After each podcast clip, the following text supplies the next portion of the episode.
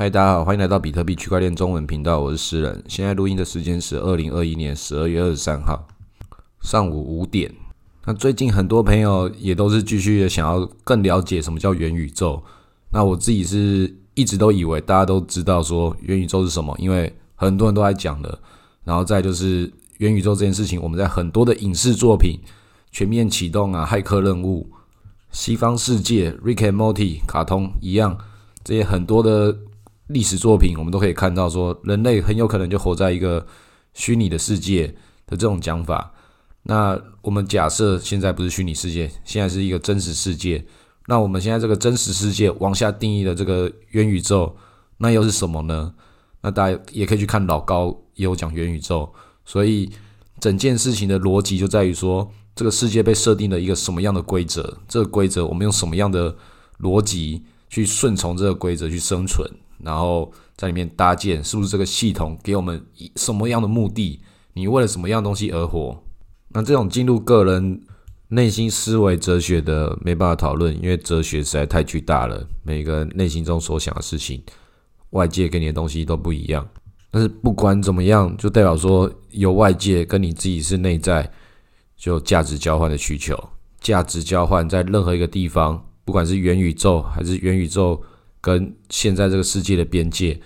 元宇宙里面有内部的系统，只要有人在里面搭建了一个，里面可以更高效交换价值，或是有一些新的精神指标，大家给那个地方共识一个更巨大的价值的时候，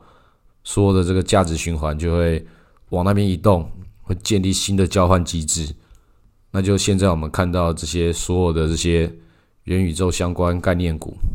然后这些概念的 token 全部都开始暴涨暴跌，它就是价值交换的系统正在变化。那这里面不代表说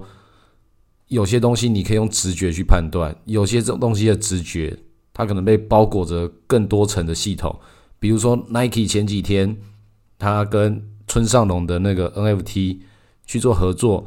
那他这样的联名，他就开启了这个 Nike 更多的可能性。然后结果，这些 Nike 的相关概念的台湾这些纺织厂概念股，竟然也跟着涨起来。那很多人会说：“诶，它不是应该是他们订单要变少啊？因为大家不出门了，大家都使用这个元宇宙上面的 NFT 的鞋子，怎么他们会跟着一起涨嘞？”所以这种都不要用局部思维去看一个宏观的整体思维。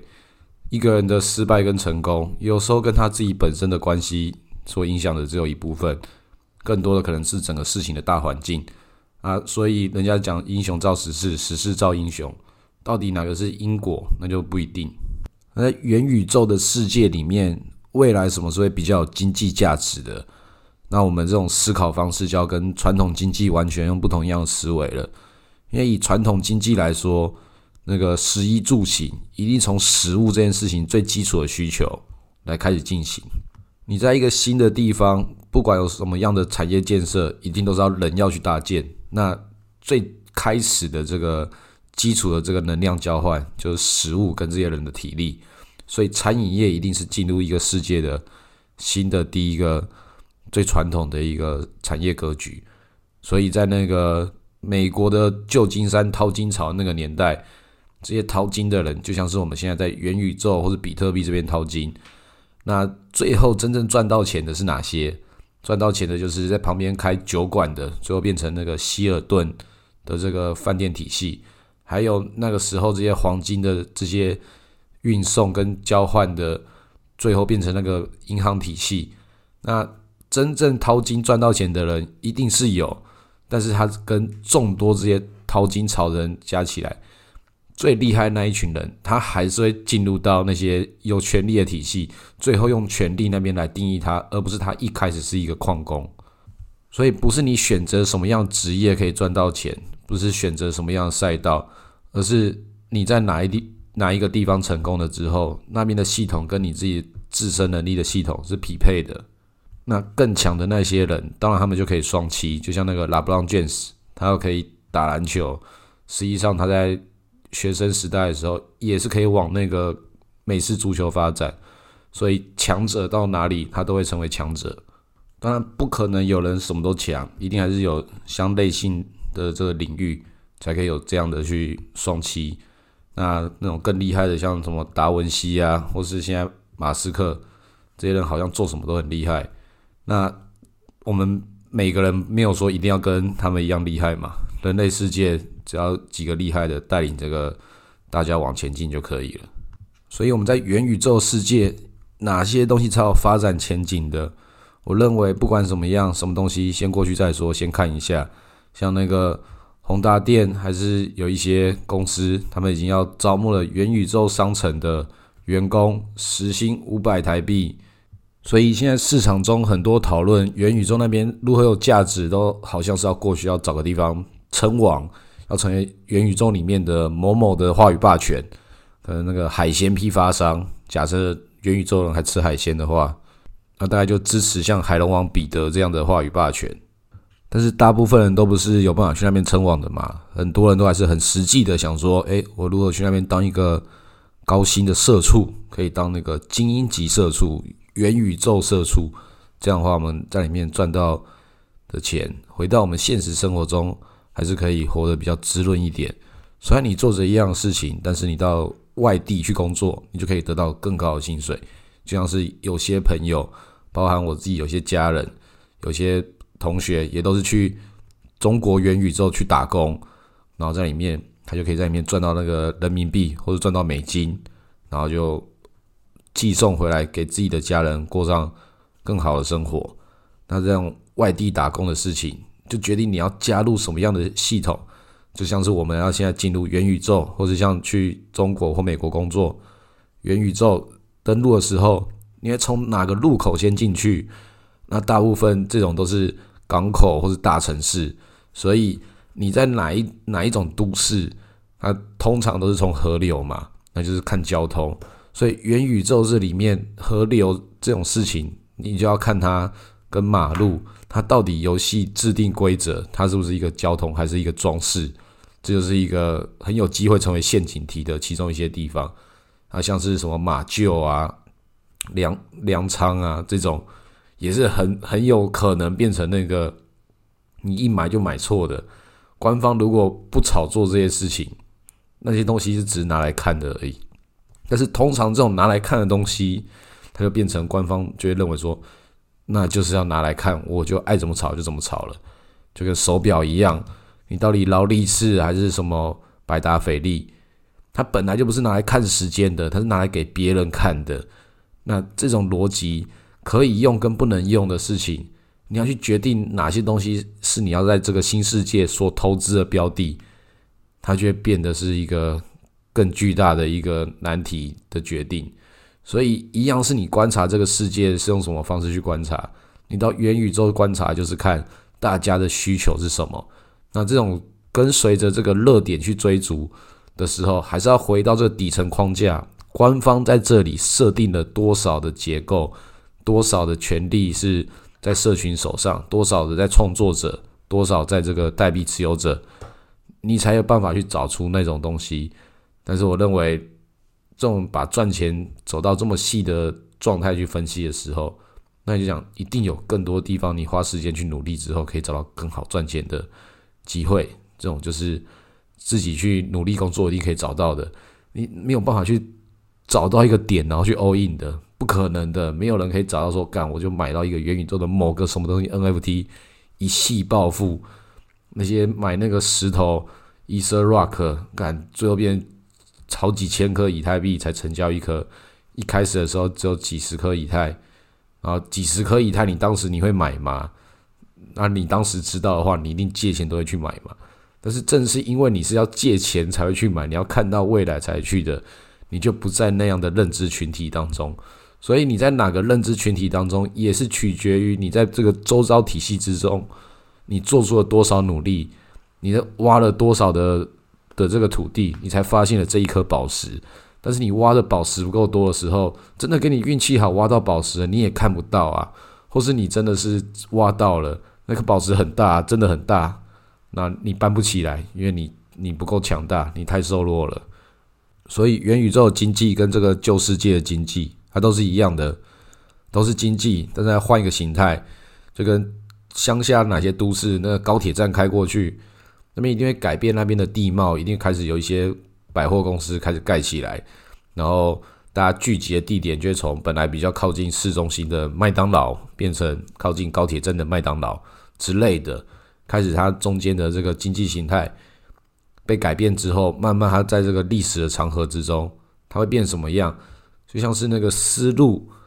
我们小时候看那个历史课本中的丝路，就是从东方到西方一条很重要的商业道路。运送丝绸，中间有这些楼兰古国，那本来那边都有很多的、很多的这些繁华地方，甚至可能比现在很多的中国的比较落后的二三线都市都还要更巨大。那现在那边就是一片的荒凉，你从来没有想象过那边是那个世界很重要的都市，就像是今天你认为台北如果最后变成一片沙漠，或者东京变成一片沙漠。这种事情你会能够想想象吗？啊，那个时候这种想象就是发生了，所以不是有什么东西是大到不能倒的。这个时间够长的时候，这元宇宙历史够长的的时候，所有东西都会改变，就看它一开始设定的规则是什么。那我认为一个元宇宙里面最有价值的就是交通，就是你的传送点，你要从哪里到哪里？因为古时候是用河流、道路。那现在这个网络世界的时候，就变成你的这个网址连接，你要通往哪里，就是你的传送门的入口。那这些传送门的入口，你这元宇宙角色要从哪里移动？它游戏规则会怎么设计？目前还不知道。这也不是谁决定怎么设计，而是这个里面的这些人际关系、这些经济价值的交换，它需求会产生那样的商品出来。但是这些商品的打造，在里面一定还是会跟我们现实社会中一样有阶级之分，只是这个阶级之分它可以稍微的比较和缓，因为在里面的规则它就会变得是，总之不会像是现实世界中的规则这么多，因为现实世界规则包含这些物理法则，元宇宙里面的法则它会更单纯一点，就要素更少，除非我们这个算力，他们提供给这个运算元宇宙里面的。这些运算逻辑能够越来越多，它可以模拟的更像真实世界。那那个时候，真实跟虚拟的意义在哪里？那就是下一个世代的话题。那在我们这个世代，我们正在打造我们的第一个元宇宙的时候，也会有人回过头来讨论，看我们是不是也在一个元宇宙之中？那这就是前面有讲的，已经讨论很多年了。那不管是与不是。你能够做的事情还是一样，因为元宇宙历史就是很漫长。等你死掉之后，这个元宇宙还会存在，所以你能够影响的这个事情大概才几十年而已吧。所以要看的不是什么大未来、大趋势，就看这十年、二十年就好了。所以很简单的，用我们来自身现在来参考的话，你就往回推二十年，哪些事情发生了，然后你就往后推二十年，未来可能会怎么发生。其实这样的历史拉开来看，考古题都在前面啊。有些事情进展的很快，可是有些事情也是止步不前，所以你就要看一下哪些事情你被什么东西改变了，那哪些你以前以为它应该在我们现在这个时候已经被改善的事情，哪些还是依然存在，那你就可以去思考说它是哪些的底层技术原因，或者什么样的社会框架。来导致现在的结果，那大部分进展很快的东西，反而才是我们想象不到的。那比如说这些 AI，就有很多人会说，会说是不是有可能，它在某个时间点超过了一个技术门槛之后，它会自我迭代、自我复制到超过人类的想象，这也是有可能的。当然也会有很多衍生检讨的这种道德性的批判，不过那都是我们改变不了的事情，那都是历史会怎么样给我们去做调试的状况。我们自己能够做的一样都是这些状况之下，怎样才有办法生存下去？所以你找到大部分人口生存之中必须的东西，那在元宇宙之中，它就会变那个需求。那我认为大部分应该是娱乐吧，因为以现在的世界来讲。所有的人就算不是讲什么元宇宙，其他地方大家都是为了娱乐这件事情，它还填补你生命中的空虚。因为时间这个事情很奇妙，它就会一直的往前走。但是多了一个人，总体所有的这个意识体所共享的时间，就多了一个载体去承载它。所以，越来越多的人诞生在这世界上，它就会产生很多的不同的文化。这些不同文化交杂起来，它就会变所有人共同去决定说，